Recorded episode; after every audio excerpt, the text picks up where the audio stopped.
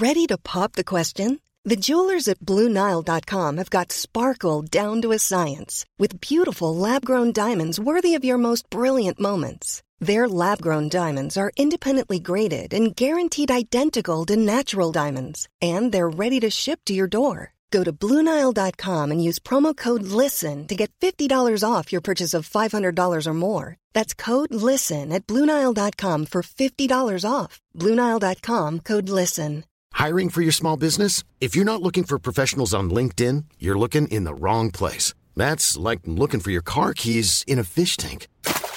LinkedIn helps you hire professionals you can't find anywhere else, even those who aren't actively searching for a new job but might be open to the perfect role. In a given month, over 70% of LinkedIn users don't even visit other leading job sites. So start looking in the right place. With LinkedIn, you can hire professionals like a professional. Post your free job on linkedin.com slash people today.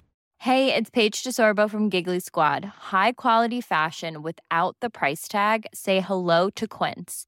I'm snagging high-end essentials like cozy cashmere sweaters, sleek leather jackets, fine jewelry, and so much more. With Quince being 50 to 80% less than similar brands. And they partner with factories that prioritize safe, ethical, and responsible manufacturing. I love that. Luxury quality within reach. Go to quince.com slash style to get free shipping and 365-day returns on your next order.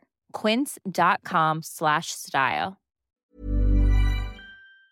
Armate, Finest Hour, die Schlachten Liegnitz und bei Mohi. Normalerweise würden wir heute wie üblich eine Schlacht vorstellen, aber die Mongolen haben in Europa gleich zwei gewaltige Konfrontationen forciert und es wäre eine Schande, euch eine dieser beiden vorzuenthalten. Deshalb gibt es heute die doppelte Portion. Wer dort aufeinander prallte, wer sie anführte und warum geschah, was geschah, das erfahrt ihr jetzt. Kapitel 1 Von Filzwandzelten zu Palästen. Ab der Krönung Genghis Khans im Jahre 1206 auf dem großen Kuriltai überzogen die Mongolen Asien mit Krieg und bald schon auch Europa. Mit Pferd und Bogen eroberten sie ein Gebiet nach dem anderen, unterwarfen ein Volk nach dem anderen. Lange Zeit schienen sie unbesiegbar. Nach dem Tode Genghis im Jahr 1227 nahmen seine Nachfolger sein Erbe an, und stoßen mit gewaltigen Armeen nach Westen vor. In den 1230ern wird das heutige Russland angegriffen. Blühende Städte wie Kiew oder Wladimir werden erobert und verheert. Die Angriffe der Mongolen führen bei den damals regierenden Kiewer Rus zu einer Abwärtsspirale, von der sie sich nie mehr erholen sollten und ebnen Städte wie Moskau, die im 13. Jahrhundert noch unbedeutend waren, den Weg zum Aufstieg. Khwarezmien im heutigen Usbekistan und Turkmenistan wurde überrannt. Bagdad, bis dahin eine der größten und kulturell blühendsten Städte der gesamten Welt, wurde 1258 in Schutt und Asche gelegt. Auf das Wort des Khans hin brannten Städte und vormals mächtige Königreiche wurden von der Landkarte getilgt. Das Reich der Mongolen dehnte sich schier endlos aus. Vom Gelben Meer bis ans Schwarze Meer. Ihre Erfolge trieben sie an, immer weiter gen Westen, im Frühling 1241 stehen sie mitten in Europa und schlagen zwei abendländische Heere innerhalb von drei Tagen vernichtend. Am 9. April reiben sie ein deutsch-polnisches Ritterheer im polnischen Liegnitz auf und am 11. April vernichtet ein anderes Mongolenheer bei Mohi die ungarischen Streitkräfte. Kapitel 2 Der Mongolensturm auf Europa wie in der mongolischen Kriegsführung üblich, war auch ihr Feldzug gegen die europäischen Gebiete minutiös geplant. Jedes kleinste Detail, das sie in Erfahrung bringen konnten, floss in ihre Vorbereitung für den Feldzug. Beschaffenheit des Terrains, Vegetation, Viehzucht und so weiter. Dazu standen den Mongolen zahllose Spione und Spitzel zur Verfügung, die den Feind ausforschten und bewusst Gerüchte über die Unbesiegbarkeit und Grausamkeit der Mongolen streuten. Denn der beste Kampf ist immer noch der, den man nicht ausfechten muss. Der chinesische Militärexperte Sun Tzu sagte, wahre Überlegenheit besteht darin, den Willen des Feindes ohne Kampf zu brechen. Daneben schickten sie Kundschafter und Späher in Scharen voraus, um das Hauptheer auf alle Eventualitäten vorzubereiten. So wurde es immens schwer, das mongolische Heer zu überraschen. Wissen ist Macht und die Mongolen hatten ihre Augen überall.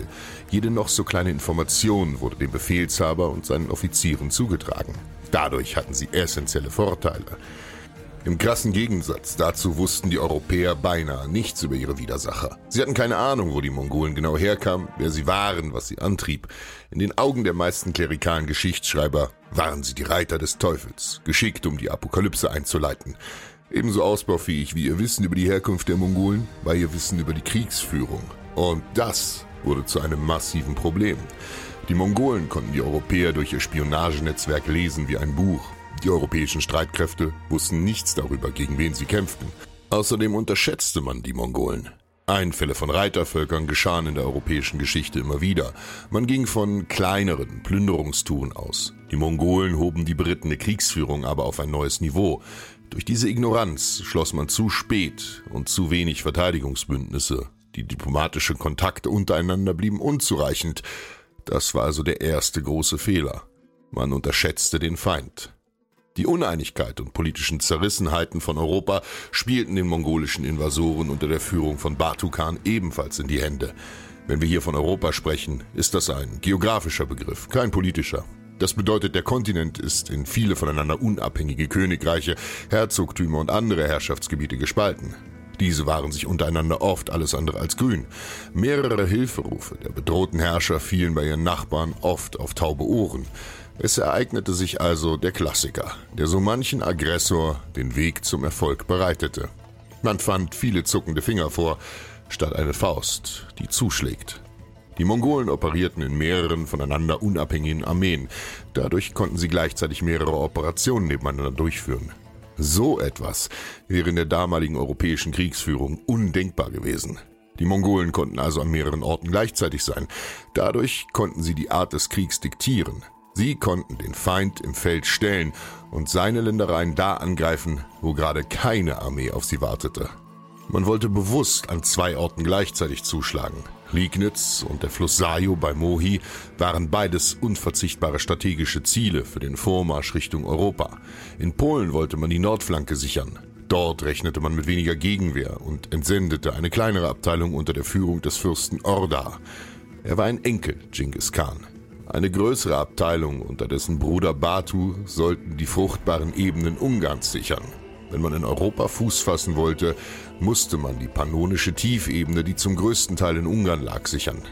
Ansonsten würden die Pferde in Scharen verhungern. Sehen wir uns die erste der beiden Schlachten also an. Kapitel 3 Liegnitz, ein Feld des Verderbens. Orda kommandierte zwei Tumen, eine Tume ist die größte Einheit der mongolischen Armee und fast 10.000 Mann. Seine Streitmacht fiel in Polen mit rasanter Geschwindigkeit ein, knappe 80 Kilometer am Tag. Einzelne Überfälle auf polnische Städte hatten sich schon seit Februar dieses Jahres ereignet, um einen Vorgeschmack auf die Invasoren zu liefern. Orda ließ Krakau plündern und auf die Grundfesten niederbrennen. Die Polen konnten den Vormarsch der Mongolen verlangsamen, indem sie alle Brücken anzündeten oder abrissen. So mussten die Mongolen über alle Flüsse schwimmen. Sobald das geschafft war, sammelten sich die mongolischen Streitkräfte vor Warschau. Der Plan lautete, die Stadt zu belagern. Doch dazu sollte es nicht kommen. Die mongolische Aufklärung berichtete, dass der König von Böhmen, Wenzel I., mit einem Heer anrücke, um den Polen beizustehen. Also war der Plan, das Heer Polens abzufangen, bevor es sich mit dem der Böhmer vereinigen konnte. Als Schlachtfeld suchte man sich die Wahlstadt aus, ein Ort gemeinhin bekannt als das Liegnitzer Feld. Dabei handelt es sich um eine große Ebene, begrenzt von zwei Flüssen. Fällt euch etwas auf? Der Ort war klug gewählt. Dort konnten die Mongolen ihre Schnelligkeit ausspielen. Schon die Wahl des Schlachtfelds verschaffte den Steppenreitern einen Vorteil. Angeführt wurde das polnisch-deutsche Heer von Heinrich II., Fürst von Schlesien. Er kommandierte eine bunte Schar. Mehrer, Schlesier, Polen, sogar kleinere Kontingente der Ritterorden sah man in der Armee.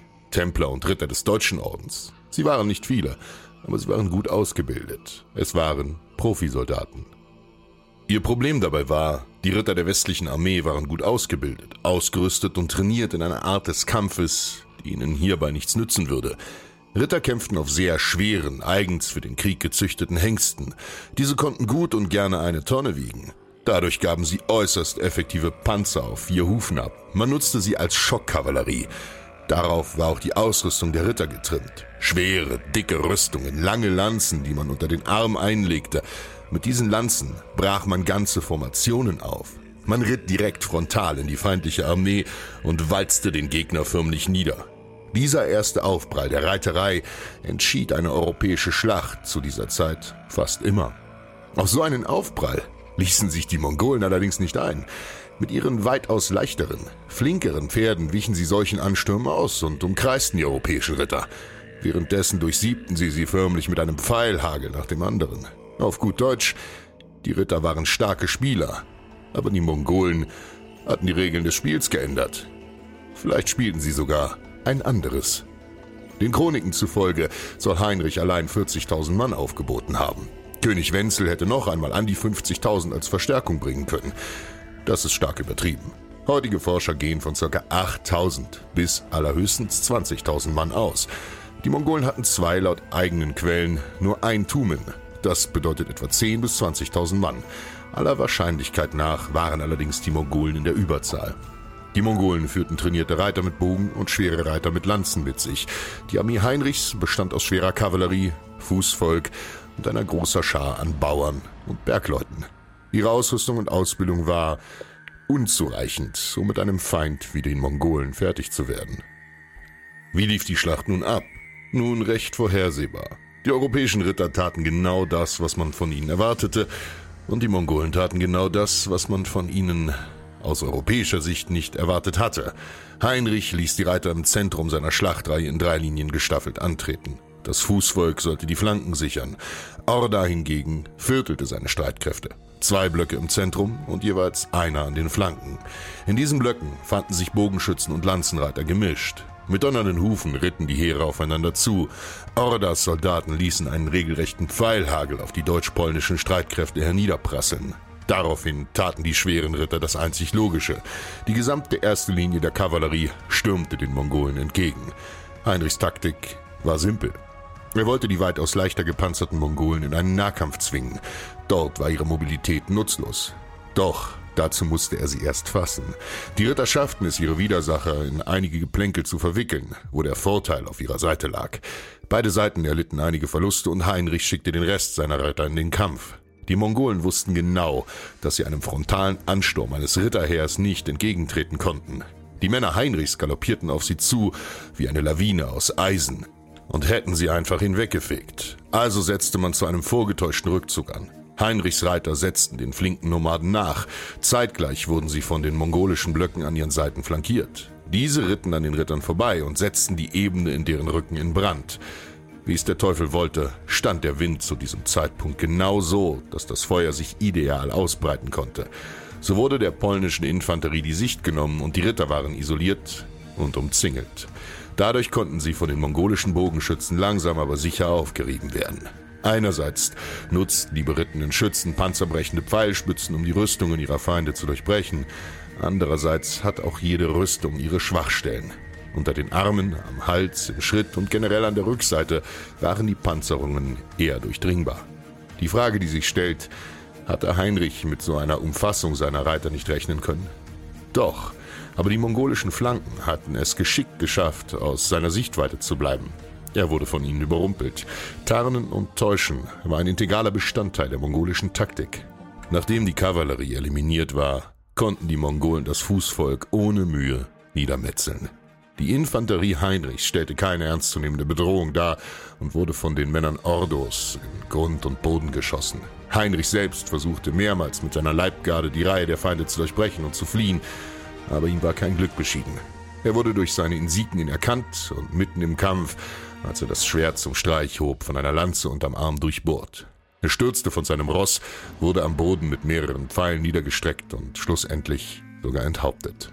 So starb der Herzog von Schlesien und seine Männer waren mit ihm untergegangen. Wie viele Männer genau an diesem Tag starben, ist ein Rätsel. Wir wissen nur, dass die Mongolen jedem toten Feind ein Ohr abschnitten und sie daran zählten.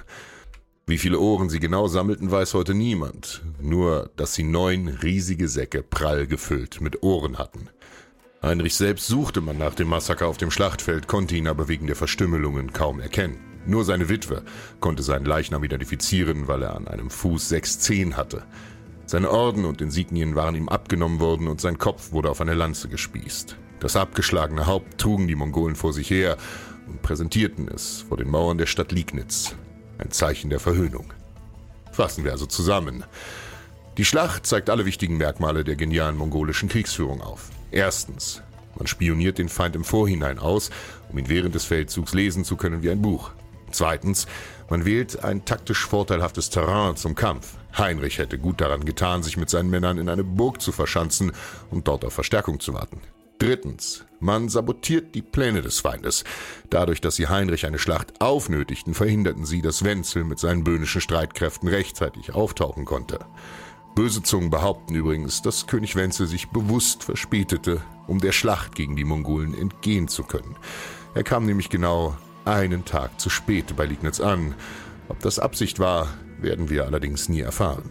Noch beeindruckender ist die mongolische Kampfesweise in der nächsten Auseinandersetzung. Und zwar in Kapitel 4. Mohi auf Messers Schneide. Über Liegnitz weiß man nicht viel. Über Mohi hingegen könnte man ganze Bücher füllen. Nur wenige Schlachten sind so genau dokumentiert wie diese. Zwei Kirchenmänner, Thomas von Splitt und Rogerius von Torre Maggiore, zeichnen in ihren Schriften ein ausführliches Bild von dieser Schlacht. Hier zeigt sich die Uneinigkeit Europas, besonders für den ungarischen König Bela IV. Er sandte Boten mit Hilfegesuchen an alle möglichen Herrscher aus. Gehör fanden die wenigsten. Unterstützungstruppen wurden ihm zugesagt von seinem einstigen Verbündeten Friedrich II. von Österreich. Dieser sollte Bela dann aber verraten und erpressen. Der Babenberger verlangte für die Aufnahme ungarischer Flüchtlinge auf österreichischem Gebiet Schätze aus dem ungarischen Kronschatz sowie die Verpfändung der drei ungarischen Grafschaften Wieselburg, Ödenburg und Lutzmannsburg. Ein teurer Deal für Bela. Aber er hatte keine Wahl. Bela konnte sich zu seinem Unglück nicht nur auf seine Nachbarn nicht verlassen, auch seine eigenen Landsleute gehorchten nicht. Das lag daran, dass König Bela eine Menge von Flüchtlingen aus dem Osten aufgenommen hatte, die ihrerseits vor den Mongolen geflohen waren. Die Kumanen, auch als Kiptschaken bekannt, suchten in Ungarn Unterschlupf. Diesen gewährte Bela entgegen des Willens von Ungarns Adel. Man warf den Kumanen sogar vor, sie wollten die ungarische Bevölkerung gegen die Mongolen sterben lassen und sich deren Land dann einverleiben. Bela erhielt also wenig, auch seine eigenen Landsleute verweigerten teilweise die Heeresfolge. Dadurch kämpfte nur ein Teil der Ungarn in jener Schlacht. Zu allem Überfluss brachten wütende ungarische Adlige einen kumanischen Fürsten namens Kotjan um, woraufhin die Situation im Land außer Kontrolle geriet. Die Kumanen wollten Rache für den Mord an ihrem Anführer und verwüsteten das Land. Als die Mongolen angriffen, herrschten bürgerkriegsähnliche Zustände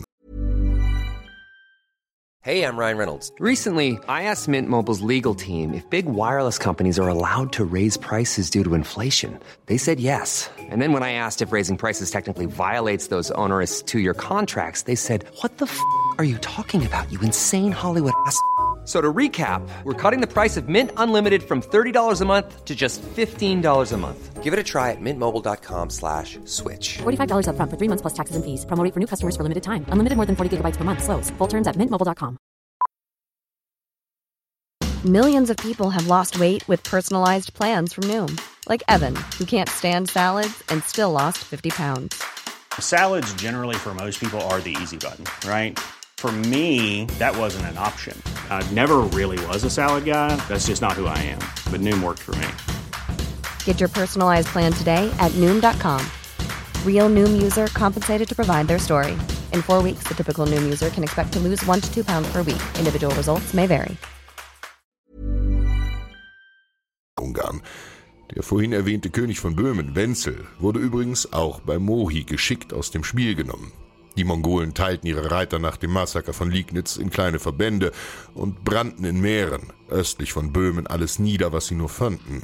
Jedes Dorf wurde angesteckt, jeder Mensch, dessen man habhaft wurde, erschlagen und alles geraubt, was nicht nied- und nagelfest war.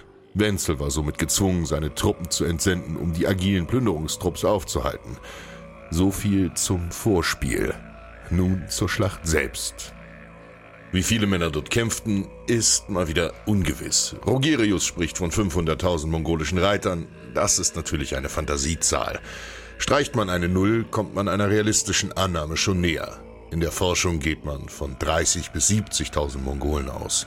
Das ist nicht ganz das, was Rogerius uns andrehen will, aber immer noch eine riesige Streitmacht. Stellt euch das Bild nicht vor. Zehntausende, bis an die Zähne bewaffnete Krieger zu Pferd. Die Erde muss gebebt haben unter ihren Hufen. Die Anzahl der ungarischen Kämpfer wird nur unklar erwähnt. Die Schätzungen gehen von 50 bis zu 100.000 Mann. Damit waren sie zahlenmäßig eher überlegen. Was passierte genau? Nahe einem unbedeutenden Dorf namens Mohi standen sich die Ungarn und die Mongolen gegenüber. Nur ein Fluss namens Sajo stand zwischen ihnen. Wieder wählten die Mongolen ihre Position äußerst klug. Zum einen säumte dichter Wald ihre Stellung, wodurch sie ihre Mannstärke und Ausrüstung vor den Kundschaftern der Ungarn verhüllten, und zum anderen lag ihre Position leicht erhöht. Dadurch konnten sie immerzu das Lager der Ungarn beobachten. Die Ungarn erbauten an anderen Flussufer eine für sie typische Wagenburg, in der sie sich verschanzen konnten. Thomas von Split beschreibt diese Burg lebhaft wie folgt. Dann befahl der König, sie sollten ihre Zelte nicht zerstreut, sondern geschlossen aufschlagen. Sie begaben sich folglich alle wie in einem engen Stall zur Ruhe und stellten ringsum Wagen und Schilde wie zum Schutz des Lagers auf. Die Zelte waren aber so zusammengedrängt und deren Seile so verknüpft miteinander, dass ein Durchkommen kaum möglich war und man nicht durch das Lager eilen konnte. Ja gleichsam alle wie durch ein Band festgehalten wurden. Die Ungarn hielten das für einen Schutz. In Wirklichkeit geriet ihnen das zum Verderben.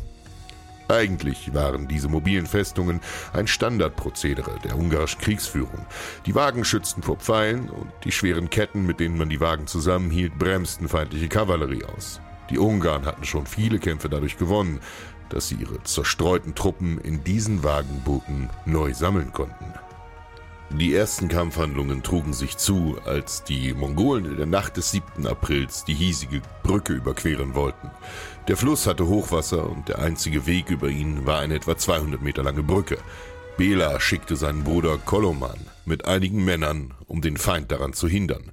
Koloman und der Erzbischof Ugrin leisteten am Flussufer erbitterten Widerstand. Sie beschossen die mongolische Vorhut mit Armbrüsten, als sie es über die Brücke wagten. Auch das beschreibt Thomas.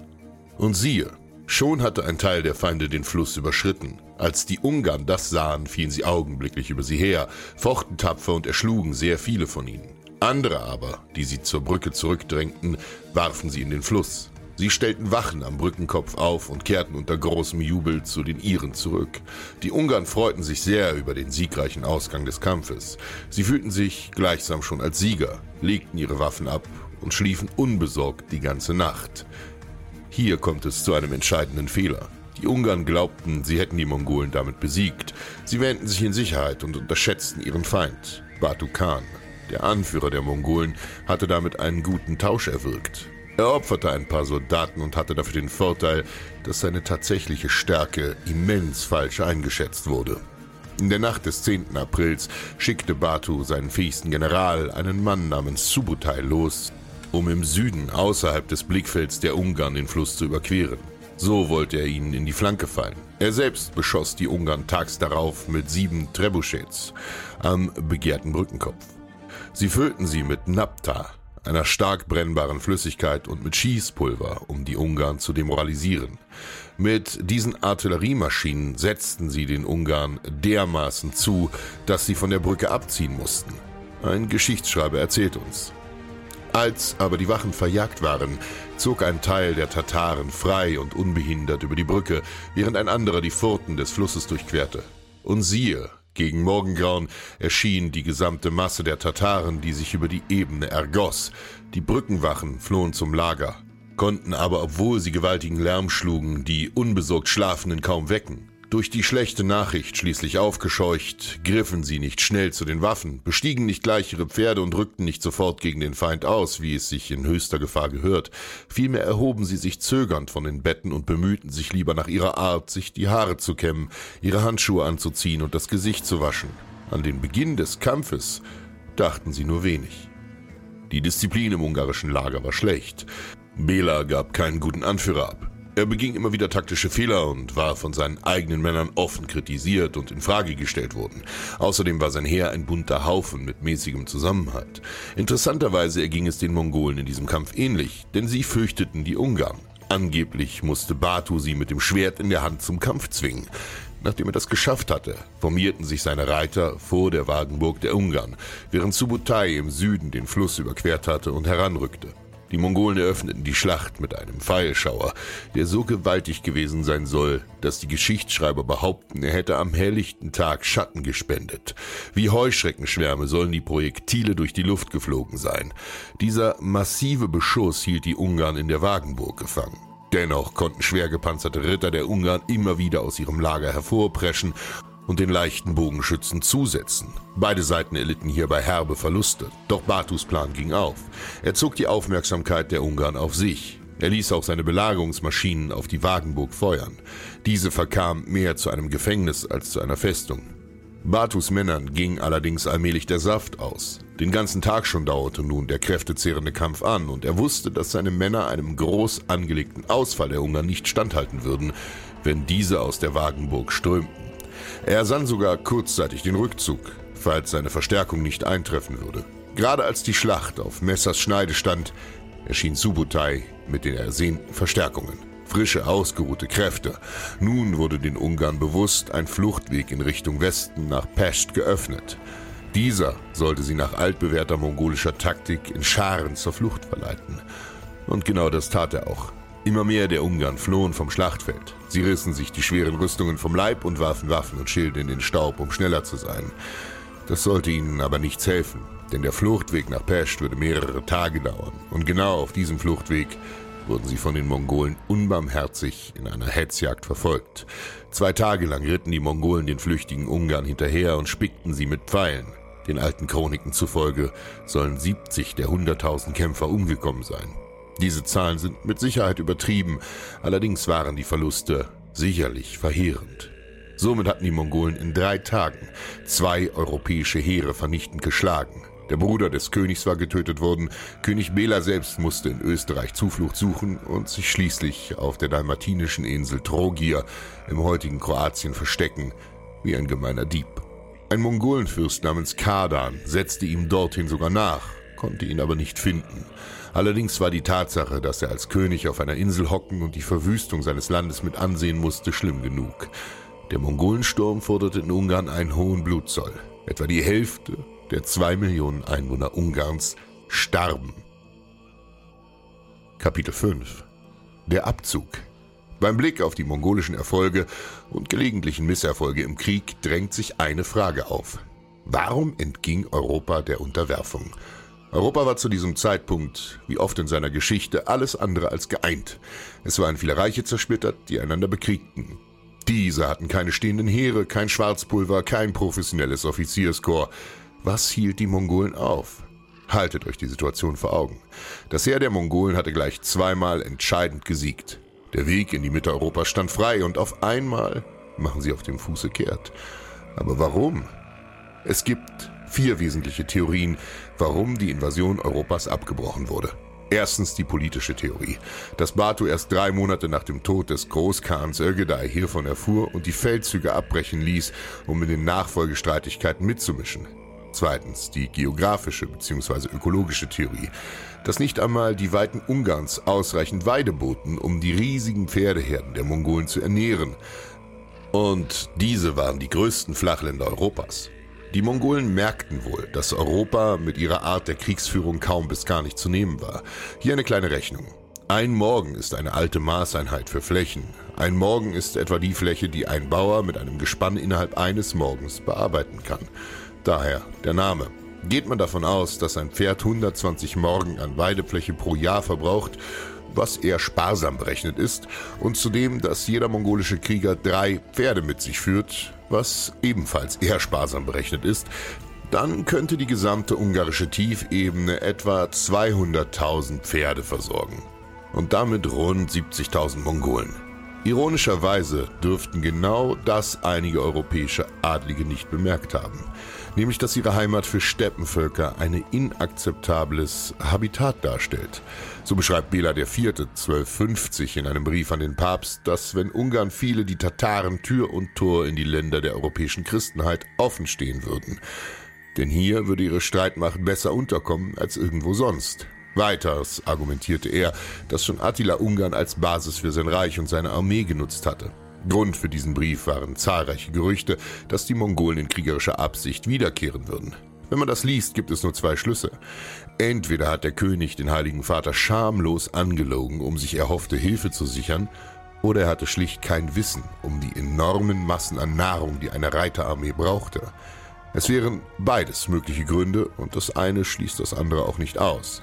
Falls Europa wirklich für die Mongolen uneinnehmbar war, so wusste das auch Berke Khan nicht, denn er forderte von eben jenem Bela ein Kontingent ungarischer Truppen für einen Vorstoß nach Europa und drohte dem französischen König Ludwig IX. per Botschafter mit einer Invasion, wenn er sich nicht der Oberherrschaft der Mongolen unterwerfe. Dass zumindest mit dem Gedanken gespielt wurde, bis nach Frankreich vorzudringen, deutet auch der Asienreisende und Mönch Wilhelm von Robruck in seinem Bericht an. Sie stellten uns viele Fragen über Frankreich, ob es dort viele Schafe, Pferde und Ochsen gebe, da hat man fast den Eindruck, als wollten sie bald bei uns einmarschieren und uns alles wegnehmen. Drittens die Theorie der fortschreitenden Eroberung, die besagt, dass die Mongolen diesen Feldzug nicht als Eroberung andachten, sondern einen Hybrid aus Auskundschaften und Plündern umsetzten. Andere meinen, dass der Krieg gegen Ungarn eine reine Strafexpedition für die Aufnahme der von ihnen geflüchteten Kumanen, auch bekannt als Kiptschaken war. Denn durch deren Niederlage waren diese mongolisches Eigentum. Viertens die Theorie der militärischen Schwäche. Sie geht davon aus, dass die Mongolen bei der Unterwerfung der Kumanen der Wolga-Region und Osteuropas hohen Blutzoll bezahlten und eine Weitereroberung ihnen schlicht und einfach nicht möglich war. Hier ist besonders zu erwähnen, dass vor allem die sowjetische und später russische Literatur nicht müde wird zu betonen, dass der heroische, aber zum Scheitern verurteilte Widerstand der Russ gegen die Mongolen diese so schwächte, dass die Kampagne gegen Europa abgebrochen werden musste. Wien und Paris, London und Rom und die Städte und Kulturen vieler Länder gerettet wurden, wie die russische Forschung es gerne darstellt. Mitte der 1280er Jahre folgte eine weitere Invasion der Mongolen in Polen. Hierbei dezimierte eine Hungersnot und eine nicht näher identifizierbare Epidemie die Mongolen. Daran sieht man deutlich zwei Hauptprobleme, die den Mongolen wie jeder anderen großen Armee nicht erspart blieben. Die Versorgung einer Truppe im hohen fünf- bis niedrigen sechsstelligen Bereich kann auch bei guter Logistik nicht immer gewährleistet werden und die miserablen hygienischen Zustände in deren Lagern, die den Ausbruch von Krankheiten förderten. Beim Studieren der mongolischen militärischen Portfolios und ihrer harten Erziehung und Lebensweise wird man zu dem Gedanken verleitet, dass sie absolut martialische, furchtlose Übermenschen gewesen seien. Dieses populärwissenschaftliche Bild, das sich am besten mit dem westlichen Pendant der Spartaner vergleichen lässt, muss aber relativiert werden. Johannes de Plano Carpini etwa bezeugt, dass Batu seine Männer in der Schlacht bei Mohi kaum vom Fliehen abhalten konnte. Er erzählt, wobei die meisten Tataren in Ungarn und Polen getötet wurden. Wenn die Ungarn nicht geflohen wären, sondern mannhaft Widerstand geleistet hätten, wären die Tataren aus ihrem Gebiet abgezogen. Die Tataren bekamen nämlich so große Angst, dass sie alle im Begriff zu fliehen waren. Auch waren die Siege der Mongolen nicht nur einseitig verlustreich. Besonders ein Werk, nämlich die galizisch-wolhinische Chronik, berichtet von einem regelrechten Massaker bei der Stadt Koselsk, als die Bewohner einen Ausfall wagten, dabei tausende Mongolen töteten, darunter sogar drei Söhne von Generälen, und deren Belagerungsgerät zerstörten. Es kann darüber gestritten werden, ob Europa wirklich uneinnehmbar für die Mongolen war. Was aber außer Zweifel steht, ist, dass die belagerungslastigen Angriffe in Mitteleuropa nicht gerade der Traum der Reiternomaden schlechthin gewesen sein können. Die Burgen, die schon ab dem 10. Jahrhundert gegen die Einfälle der Ungarn gebaut worden waren, beraubten sie ihrer Vorteile in Sachen Mobilität, Schnelligkeit und des effektiven Fernkampfes. Für sich allein gesehen waren die Festungen Europas für die Mongolen unter Batu Khan kein Problem, aber aufgrund einer ungleich höheren Bevölkerung im Vergleich zum eher dünn besiedelten Steppengürtel im Osten waren auf weit mehr Festungen vorhanden und dies summierte sich. Um 1200 kam der Übergang vom romanischen zum gotischen Baustil und das Burgbauwesen erlebte eine erste Hochblüte. Man wird also abschließend davon ausgehen können, dass Europa in der Mitte des 13. Jahrhunderts das weltweite Nonplusultra in Sachen Fortifikationswesen darstellte. Rein aus strategischer Vernunft konnte man nicht Dutzende solcher Strongholds in seinem Rücken unangetastet lassen und sie umgehen. Das bedeutet, vielleicht war es den Mongolen einfach zu lästig, eine Festung nach der anderen auszuräuchern. Belagerungen sind langwierig, psychisch anspannend und vor allem eins, langweilig. Die mongolischen Offiziere waren wohl in Erklärungsnot geraten, warum sie tausende Meilen von zu Hause vor irgendeiner Stadt mit dicken Mauern und hohen Türmen ausharren sollten. Und was lernen wir daraus? Schnelligkeit schlägt Stärke.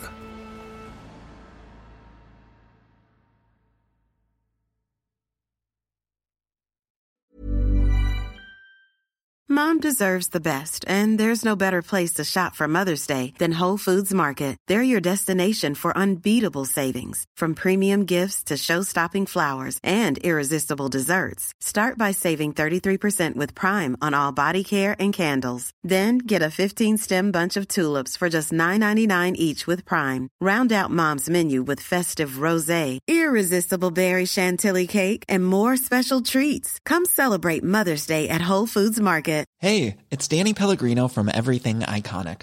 Ready to upgrade your style game without blowing your budget? Check out Quince. They've got all the good stuff shirts and polos, activewear, and fine leather goods, all at 50 to 80% less than other high end brands. And the best part? They're all about safe, ethical, and responsible manufacturing. Get that luxury vibe without the luxury price tag.